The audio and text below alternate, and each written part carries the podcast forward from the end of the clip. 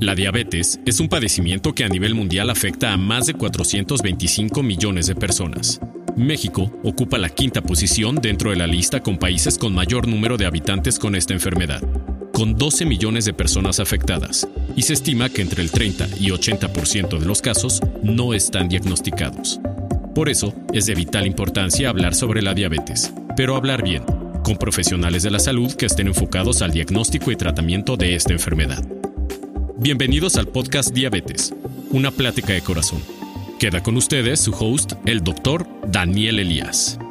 Número de aprobación PPJ-ARMX 0684. Consulte a su médico. Agosto 2020. Hola, ¿qué tal? Les doy la más cordial bienvenida a este podcast número 10 de nuestra serie Diabetes, una plática de corazón, donde de la mano de colegas y especialistas hemos hablado de todas las aristas de la diabetes mellitus tipo 2, con la finalidad de informar y apoyar a todos aquellos familiares y pacientes que viven con esta condición y que buscan mejorar el control de su padecimiento y por tanto su calidad de vida. Yo soy Daniel Elías, médico internista, endocrinólogo y director médico del Instituto de Investigación y Tratamiento de la Obesidad y la Diabetes Metabolia. Este es nuestro último podcast de la serie Diabetes, una plática de corazón, y por lo tanto hemos preparado un programa que para mí tiene una gran relevancia. Porque como hemos aprendido perfectamente durante los nueve podcasts previos, uno de los pilares más importantes en el tratamiento de la diabetes es la educación en diabetes. Y ciertamente, Ustedes personas que viven con diabetes y sus familiares no tienen la obligación de ser expertos en esta enfermedad. Para eso estamos los profesionales de la salud. Pero lo que sí tienen que hacer es buscar en libros, conferencias o sitios de internet información que sea relevante y verdadera sobre esta enfermedad.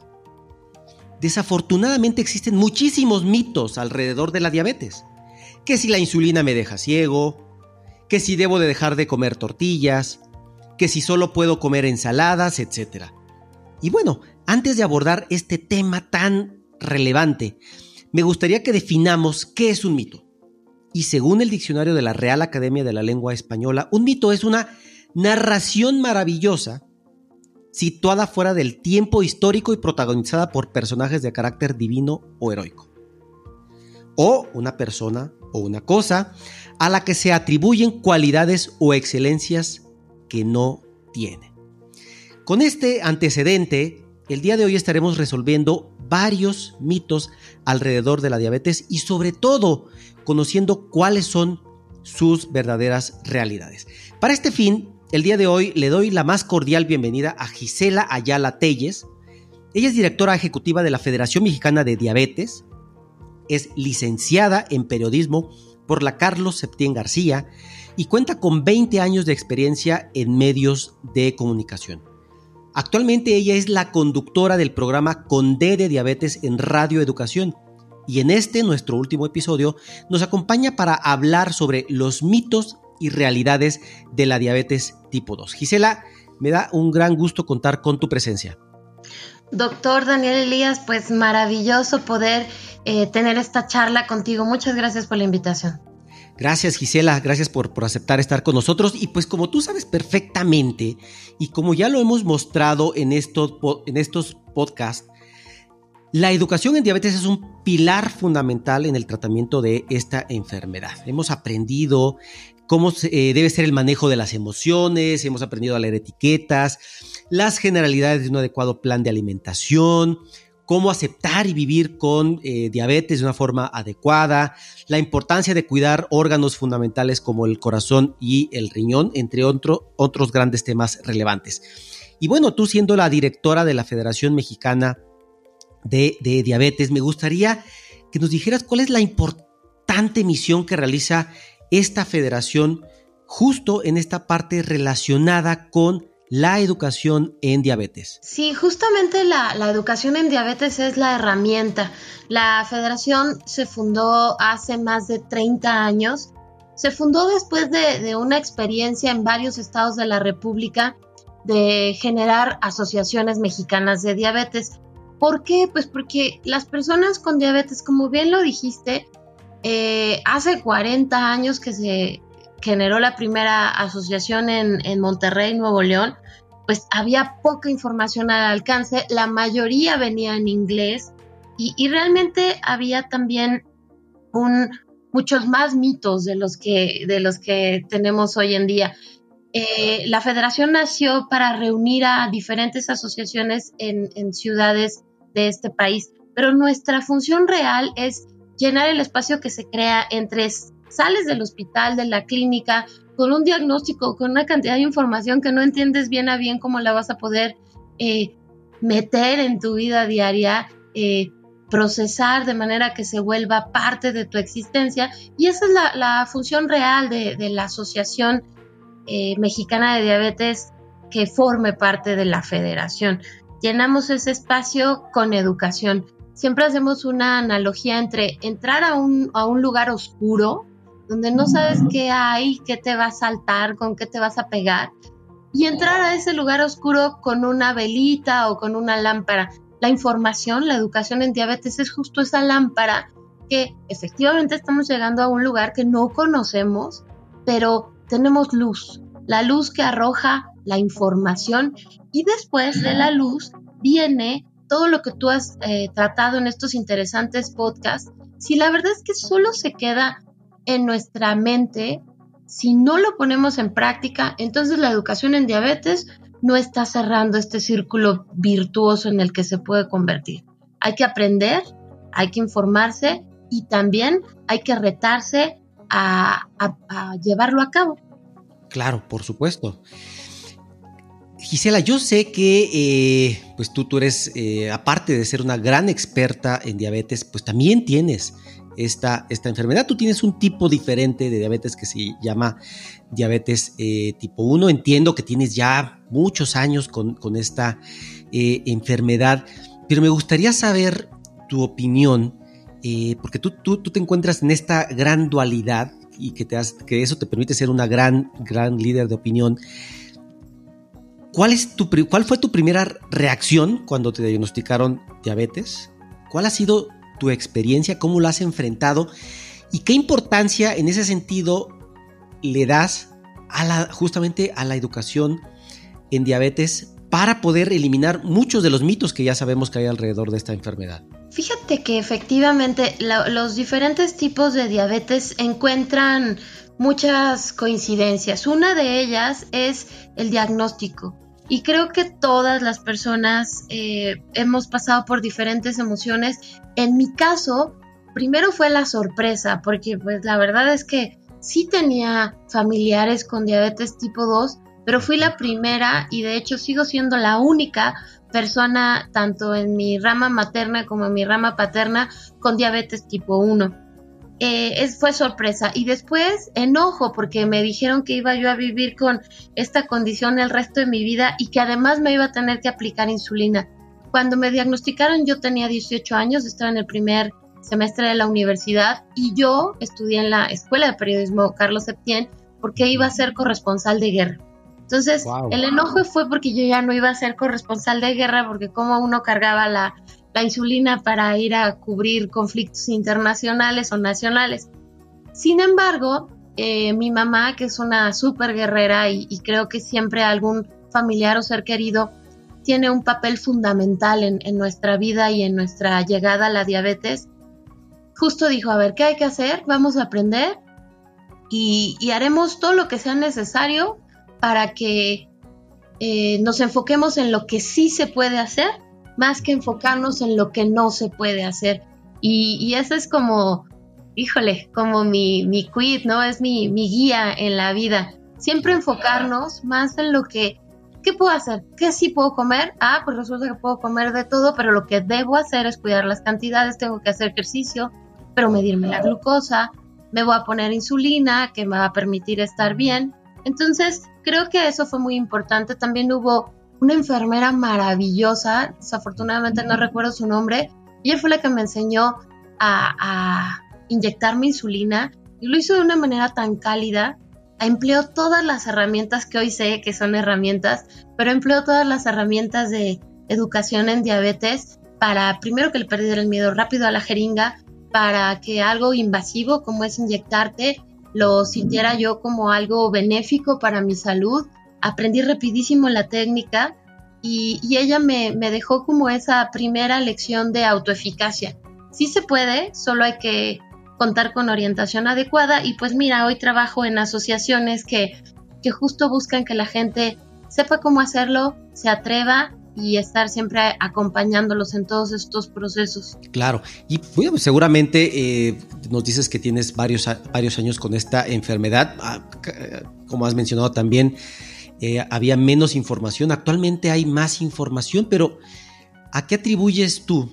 Porque finalmente para permitir que esta enfermera te enseñara, pues tú tuviste que superar tal vez algunas, algunas barreras. ¿Cómo lograste superar estas barreras para permitir a esta enfermera que te enseñara, para, para permitir que un nutriólogo se acercara y te dijera, este, pues cómo hacer, cómo hacer tales o cuales cambios en, tu nueva vida, ¿no? A, que ahora se estaba, a la que ahora te estabas enfrentando. Sí, tienes razón, es, es como una, una, nueva vida. El debut, como, como se le llama al diagnóstico de diabetes, es eh, algo con lo que no estabas contando y es un cambio muy drástico.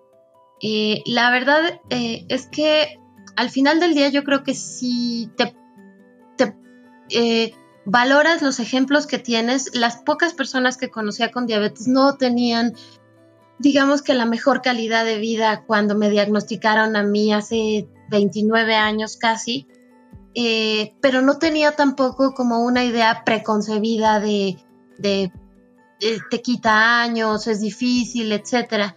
Creo que eso me ayudó. También algo que te digo que, que me ayudó fue fue el apoyo familiar, el apoyo de mis amigos en aquella época fue maravilloso, pero creo que también al principio dijiste algo valiosísimo, que es, no me quedé solo con lo que me dijo el médico. El médico desafortunadamente, eh, ese primer contacto que tuve con un médico me dio una esperanza de vida corta. Eh, esa fue la muy mala noticia en mi diagnóstico, pero después eh, me encontré a muchísimos otros médicos que, me, decían lo cierto y me mostraban, aparte no solo me lo decían, me lo mostraban en estudios. Un estudio indica que si tú te cuidas, si hacemos todo lo necesario, tu experiencia de vida, tu expectativa, no tendría por qué ser desagradable ni, ni recortarse tus años de vida. La verdad es que creo que si la búsqueda de información es básica, no quedarse solamente con una con una noticia o con una fuente de información. Hoy lo que tenemos es una eh, abrumadora cantidad de información que muchas veces incluso es contradictoria. Exacto. no, es tan, verídica muchas veces, ¿no? no, la mayoría de las veces no lo es, sobre todo cuando te dicen, mira, eh, doctor, a mí cuando me diagnosticaron ah, y tengo 29 años escuchando que ya llegó la cura de la diabetes y hay desde plantitas hasta hormiguitas, hasta imanes, ¿no? Entonces, pero no hay nada que sustente eso. Lo que sí sé y veo y leo y tengo mucha gente a mi alrededor que da prueba de ello, es que cuidarse hoy, eh, hoy, en cada hora, eh, es una chamba, es un trabajo eh, arduo, pero vale mucho la pena porque cuando los niveles de glucosa en sangre se te elevan o tienes una hipoglucemia, que es cuando se te bajan los niveles de azúcar en sangre, la verdad es que afecta tu vida en el, en el plazo inmediato. Entonces lo que se busca es estar bien ahorita y que eso te dé un resultado para el futuro, para el mediano y largo plazo. El futuro eh, no se ve afectado por las decisiones que tomaste en ayer o la semana pasada. Claro, y quiero rescatar dos cosas relevantes que, que acabas de mencionar. La educación en diabetes ciertamente es indispensable para los pacientes y los familiares, pero también debemos estar incluidos ahí los eh, profesionales de la salud. Esta, esta educación en diabetes tiene que ser generalizada para que justo no ocurra este tipo de, de, mitos que en ocasiones transmitimos de forma errónea nosotros los profesionales de la salud a nuestros pacientes. Y el otro punto súper relevante que estabas mencionando era esta, este apoyo de la familia. Tan, tan, tan relevante, ¿no? Tan, tanto así que, la Federación este, Internacional de, Diabetes hace algunos años estableció como eslogan del Día Mundial de la Diabetes justamente diabetes y la familia, ¿no?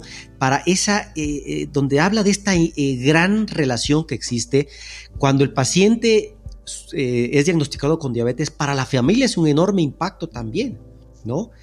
Pero si la familia no se educa junto con el paciente, entonces eh, pues es una lucha ahí muy, muy importante. Entonces creo que la familia, los amigos, la pareja pueden ser un aliado. Este, más que, más que, más que alguien que, nos puede estar generando eh, pues mayor, mayor estrés o, poco apoyo, ¿no? Tienes toda la razón, doctor. Eh, fíjate, tan es así que la mayoría de las asociaciones que hoy forman parte de la federación, más de 20 asociaciones, fueron formadas por mamás o papás de, chicos, sobre todo niños y adolescentes con diabetes. Y hoy también tenemos muchos fundadores de asociaciones eh, que, son personas que viven con la condición. Entonces sí, tienes toda la razón. La verdad es que eh, la familia puede ser tu gran apoyo, pero también puede ser de pronto el saboteador. Y no porque no te quieran, sino porque justo la educación debe llegar a todos y cada uno de, los integrantes de, tu grupo. Y de hecho yo también lo, veo en los trabajos, ¿no? En, las oficinas antes de la pandemia, cuando pasábamos largas horas en sentaditos en nuestros escritorios, conviviendo con, con personas que quizás sea el primer año que te conocen, la verdad es que sí hay una tarea de, educación de las personas que vivimos con diabetes, no, no para ir y hacer eh, proselitismo del estilo de vida saludable, sino para compartir lo que a ti la diabetes te ha dejado como experiencia y como aprendizaje y es alimentarse saludable, pues no solo es para personas con diabetes y las familias que aprenden eso la verdad es que no solamente benefician al, individuo que vive con diabetes, sino también se benefician eh, individualmente y sobre todo en materia de diabetes tipo 2, creo que se hace una gran labor y bien lo dijiste, la Federación Internacional hizo mucho énfasis en eso, apoyar a una persona con diabetes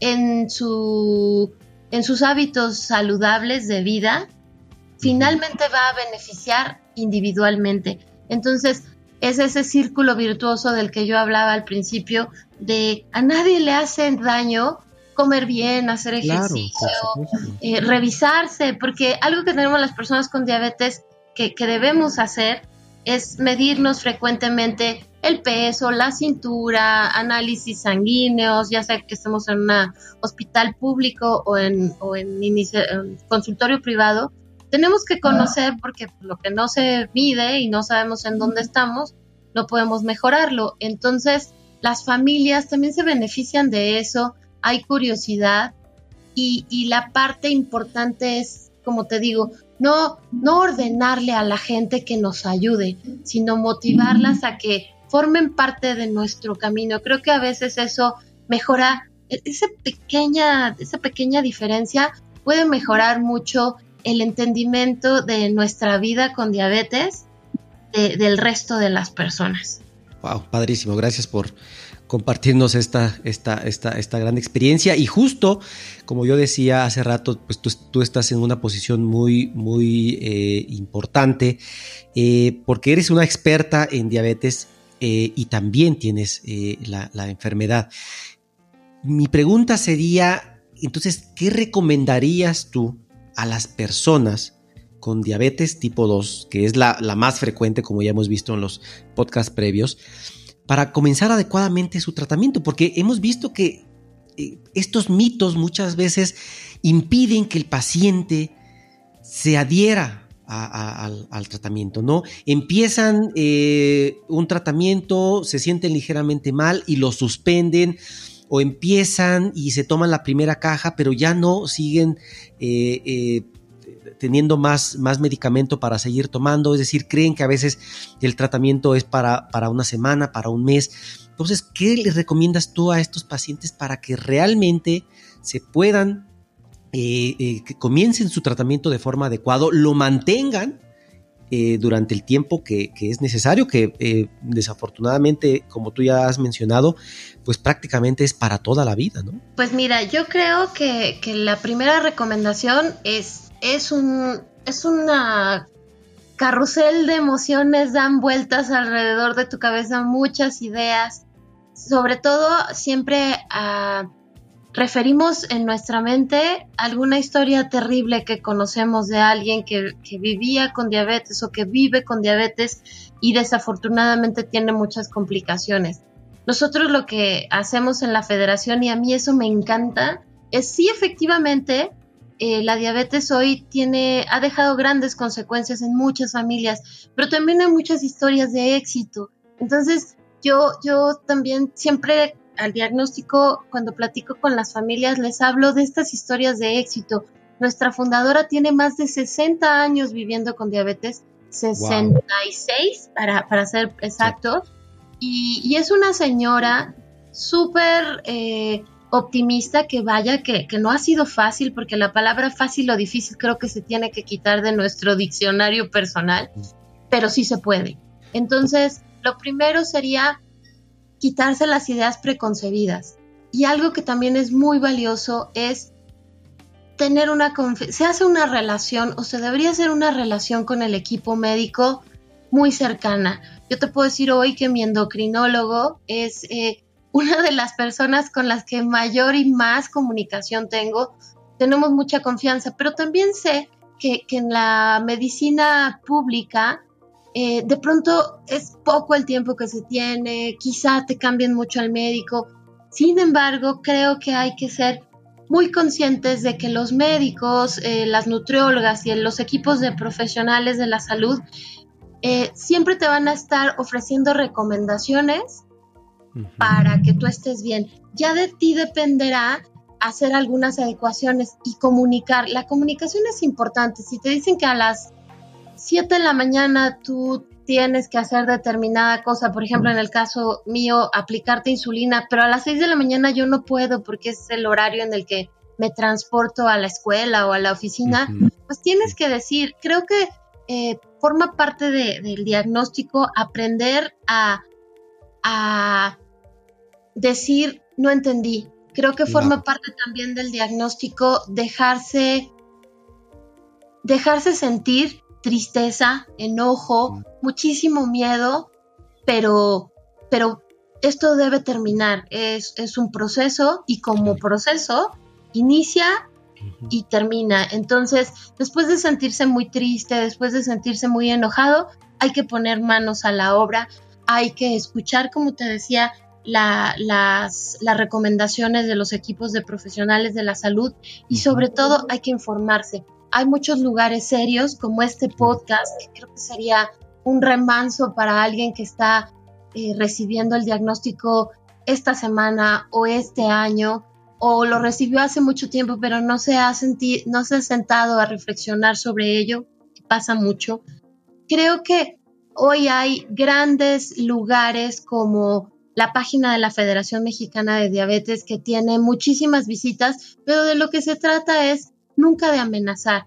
La, diabetes no tendría que representar una amenaza para quienes vivimos con ella y creo que esa es una idea que en la primera en los primeros momentos de acercamiento con la diabetes deberíamos tener en cuenta. No tendría por qué ser tan peligrosa si nosotros eh, tenemos las herramientas necesarias para enfrentarla es algo con lo que vamos a vivir toda la vida y pues tenemos que pensar en ello. Claro, y como he mencionado también un poquito antes, ya lo hemos platicado, eh, pues el paciente y el familiar con diabetes no tienen por qué ser expertos en esta enfermedad. Para eso habemos eh, profesionales de la salud que vamos a llevarlos de, la mano para explicarle cuál es su tratamiento, eh, qué medicamentos debe de tomar, eh, los cambios del estilo que debe eh, de realizar y sobre todo romper muchos de estos mitos que hay alrededor de la, de la, de la diabetes, ¿no? Sabemos que justo, como lo has mencionado, vivir con diabetes es un enorme reto, y también debería de ser un, compromiso y una responsabilidad pues con, nosotros mismos, ¿no? Y, este compromiso y esta responsabilidad se tendría que asumir de, por vida. Y en este sentido, eh, me gustaría preguntarte tú como profesional, este, como profesionista, ¿cómo eh, consideras que esta educación en diabetes ayuda a las personas y familiares para llevar eh, sus actividades de forma, de forma plena. Ahora me viene a la mente un, caso de un paciente con diabetes tipo 2 justo, alguien de 18 años, recién diagnosticado con obesidad. Y me acuerdo que una vez que lo diagnosticamos, la familia se derrumbó, prácticamente se derrumbó y al paciente eh, la mamá le dio tanto miedo que, él, él acababa de entrar a la carrera de derecho, lo sacó de la carrera porque le dijo que, no, que tenían que enfocarse a, la diabetes, es decir, enfocaron prácticamente la vida de dos o tres integrantes de, la familia, la enfocaron en el, en el, tratamiento de la, de la, diabetes, que puede ser muy bueno, pero, pero, pero ¿cómo podemos eh, lidiar esta parte para que no afecte nuestra vida diaria? Yo creo que ese es el gran mito. Si, si me dijeras ¿Cuál sería el número uno? Yo creo que ese sería el gran mito de la diabetes eh, tiene que acaparar totalmente la atención para que puedas estar bien. Y seguido, el segundo sería la diabetes sí o sí va a minar tu vida. Lo, lo, cierto es que eso se convierte en realidad porque esos son los mitos, algo que se observa, como las definiciones que da, la definición que dabas al principio, eso es algo que se observa, pero realmente no, no regularmente es una consecuencia, no es la realidad eh, de manera completa. Entonces, la diabetes sí pudiera minar tu vida, por supuesto, y la diabetes, si tú la permites, pudiera convertir, si tú lo permites, pudiera convertirse en un enorme obstáculo eh, la información que se convierte en hechos, que se convierte en, en, acciones, la educación en diabetes te ayuda a tomar decisiones. Claro, perfecto. Pues hay muchos, muchos mitos, me gustaría que pudiéramos eh, por lo menos tratar de, comentar eh, algunos, con algunas respuestas cortas, bueno, como, como tú vayas viendo. algunos algún mito puede ser que la diabetes no es una enfermedad grave. ¿Qué, piensas al respecto? Pues puede ser tan grave como tus niveles de glucosa o azúcar en la sangre se vayan elevando. La verdad es que si no le quieres poner grave, sí es una condición, una enfermedad que requiere atención, requiere disciplina y requiere compromiso. Claro, por supuesto. Y de hecho, justamente ese, ese mito de que no es grave. La realidad es que, como tú, lo estás mencionando perfectamente, es que sí es muy, muy grave. En nuestro país es de las principales causas de muerte. Ahorita que vino COVID, pues a las personas que, peor les ha ido, que ha tenido desenlaces más adversos, desafortunadamente han sido las personas eh, eh, con diabetes. Por ejemplo, casi cada dos de tres personas con diabetes van a morir de un problema eh, cardíaco, ¿no? O de un problema, eh, de un problema cerebral, de un derrame cerebral, o de algún problema eh, en, los riñones, ¿no? Es, la diabetes es la principal causa de, ceguera, este, tanto reversible como irreversible, la primera causa de que los, las personas tengan que utilizar un tratamiento como la diálisis, ¿no? Este, los infartos, las embolias, etcétera. Entonces, sí, coincido contigo que puede ser muy grave si no la tratamos de forma adecuada, si no nos adherimos, pero puede ser una enfermedad con la cual podemos vivir, como pones el ejemplo de, la, directora de la federación, la fundadora de la federación, 66 años con la enfermedad. Eso quiere decir que si nos cuidamos, por supuesto que podemos lograr una buena calidad de vida, alargar la sobrevida y sobre todo tener una muy buena calidad calidad de vida. Otra, otro mito, a ver, ¿qué, qué, opinas? Comer demasiados dulces causa diabetes. Estamos hablando específicamente de la diabetes eh, tipo 2, ¿no? Sí, ese es un clásico y la verdad es que, que, este, que no, eh, es, es, un, son muchos los factores que se, que se unen para, es como un rompecabezas y vas juntando las piececitas para desarrollar diabetes tipo 2. Eh, sí hay un factor importante que es una alimentación que, que puede privilegiar más grasas y más azúcar, no haces ejercicio, etcétera. Pero solo un factor, la verdad es que es un mito. Sin embargo, se habría siempre que cuidar con o sin diabetes la alimentación, ¿no, doctor? Por supuesto, sí, sí, sí, es que justo coincido, pues, como los factores se van sumando, ¿no? Este, el sobrepeso, la obesidad, más el factor genético, más la poca actividad física, más el consumo tal vez de, bebidas azucaradas o de, o de, o de alimentos altos en, en, calorías o, en carbohidratos, ¿no? O sea, todo esto finalmente va sumando hasta que finalmente se logra desarrollar diabetes, pero sí ciertamente coincido contigo, difícilmente un solo factor, es decir, en alguien delgado que hace mucho ejercicio, que no tiene factores genéticos, eh, probablemente, digo, a menos que sea una ingesta demasiado abundante de, azúcares, ¿no? O de dulces, pero, pero justamente sí es la, suma de todos estos factores los que llevan a este, al desarrollo de esta eh, enfermedad. Y, bueno, otra pregunta a ti, tanto como experta como también como, como, como paciente. Eh, este mito de que las personas con diabetes deben de comer alimentos especiales. Así, casi, casi eh, tú comes eh, una cosa y el resto de la familia come otra cosa porque casi tú eres de Marte y nosotros somos de aquí de la Tierra. ¿Qué opinas? Sí, ese, ese es un mito que también puede provocar muchos problemas en las familias, justo porque es la comidita especial para la persona que vive con diabetes. Lo cierto es que es una alimentación completa y serían las recomendaciones que debería tener en general las personas una alimentación que contempla todos los grupos de alimentos, pero yo creo que, este mito también tiene que ver con la cantidad, ¿no? Las cantidades que estamos acostumbrados. Y a mí muchas veces te van a pasar un plato de algo y, y, ah, no, tú tienes diabetes y te lo quitan. Entonces es como, pues informémonos, porque al final del día, nosotros como personas con diabetes, como cualquier individuo, eh, somos dueños de nuestras decisiones y cuando sabes, porque has tenido las recomendaciones de tu nutriólogo, del médico, sabes elegir, sabes que por ejemplo si te vas a comer una rebanada chiquita de pastel, pues entonces no te comiste las dos tortillas, si es el caso, que te tocaban en la, en la comida. Puedes hacer intercambios. Obviamente sí requiere aprendizaje, experiencia, pero de que es posible, por supuesto, no hay alimentos especiales para las personas con diabetes, aunque sí hay una cantidad de productos light que te pueden ayudar, pero nuevamente necesitas saber emplearlos. Claro, por supuesto. Y eh, la otra, otro mito, las personas con diabetes jamás, jamás van a volver a comer ni dulces, ni chocolates, ni pasteles, ni tortillas, ni pan etcétera.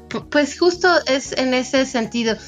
Eh, las porciones, los intercambios, el conocimiento de, los alimentos te da la posibilidad de jugar, y lo pongo entre comillas, de jugar con lo que pones en tu plato. Al final del día creo que lo que nunca puede faltar, y eso es como también una experiencia personal, creo que lo que nunca puede faltar es una buena cantidad de verduras, en los tres alimentos, si se puede, desayuno, comida y cena, y en las colaciones también, pero hacer intercambios, saber que, la alimentación tiene que ser completa y que además hay ciertos elementos satanizados como las tortillas, que son una gran fuente de muchísimas eh, eh, cosas que necesitamos. Entonces, yo creo que todos estos mitos se pueden también ir eh, barriendo con una orientación en nutrición por supuesto.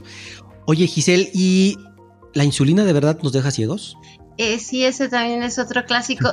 se, muestra porque resulta que eh, cuando tú vas progresando en diabetes, vas acumulando años y, vas eh, acumulando también muchos de estos años con niveles elevados y elevados de glucosa o azúcar en la sangre, pues eso desgraciadamente terminará por dañar algunos de tus órganos. En algunas personas pueden ser los ojos, en otras los riñones o en otras el corazón, como bien lo, lo mencionaste. Pero la diabetes, si está descontrolada, sí te puede cobrar y sí te puede pasar una factura. Entonces, muchas veces cuando llega la insulina porque no, no quisimos, porque el médico se tardó en indicárnosla, etcétera, muchas veces coincide con la presencia de una complicación, como puede ser la pérdida de la visión como una complicación de diabetes. Entonces, no fue la insulina, porque la verdad es que la insulina se produce de manera natural en todos los organismos y hoy afortunadamente maravilloso se cumplen 100 años de la insulina. Eh, hay insulina en frasquitos, pero lo que hace esa insulina en frasquitos es tratar de imitar lo que hace la insulina de manera eh, normal o, orgánica en, nuestros cuerpos. Muy bien, Gisela, pues eh, me agrada haber eh, cerrado con broche de oro esta primera eh, temporada. por favor, ¿nos podrías compartir tus datos de contacto y redes sociales para abrir la conversación con nuestra audiencia a través de preguntas, comentarios y recomendaciones? Un placer tener esta conversación, doctor, contigo. Fue súper rico platicar sobre estos temas la página de la federación es www.fmdiabetes.org. Estamos en Twitter, Facebook, Instagram, estamos en YouTube con videos muy interesantes. A mí me encuentran en Twitter como arroba ayalagise y en la Federación Mexicana de Diabetes mi correo es gisela.ayala arroba fmdiabetes.org a sus órdenes. Muchísimas gracias eh, Gisela, ya te estaremos ahí eh, contactando, siguiendo por redes sociales. Te agradecemos el compartir tu experiencia y conocimientos con, eh, con, todos, con todos nosotros. Muchísimas gracias. Enhorabuena por esta sesión. Muchas gracias. Y recuerden, no tienes que vivir para la diabetes, sino vivir bien con ella. Soy Daniel Elías, endocrinólogo e internista, y agradezco a nuestra audiencia y a cada uno de los especialistas y colegas que nos acompañaron durante estos 10 capítulos de la primera temporada de Diabetes, una plática de corazón. Hasta la próxima. Gracias por acompañarnos en este episodio de Diabetes, una plática de corazón.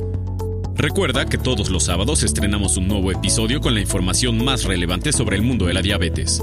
Búscanos en las principales plataformas de podcast como Diabetes, una plática de corazón.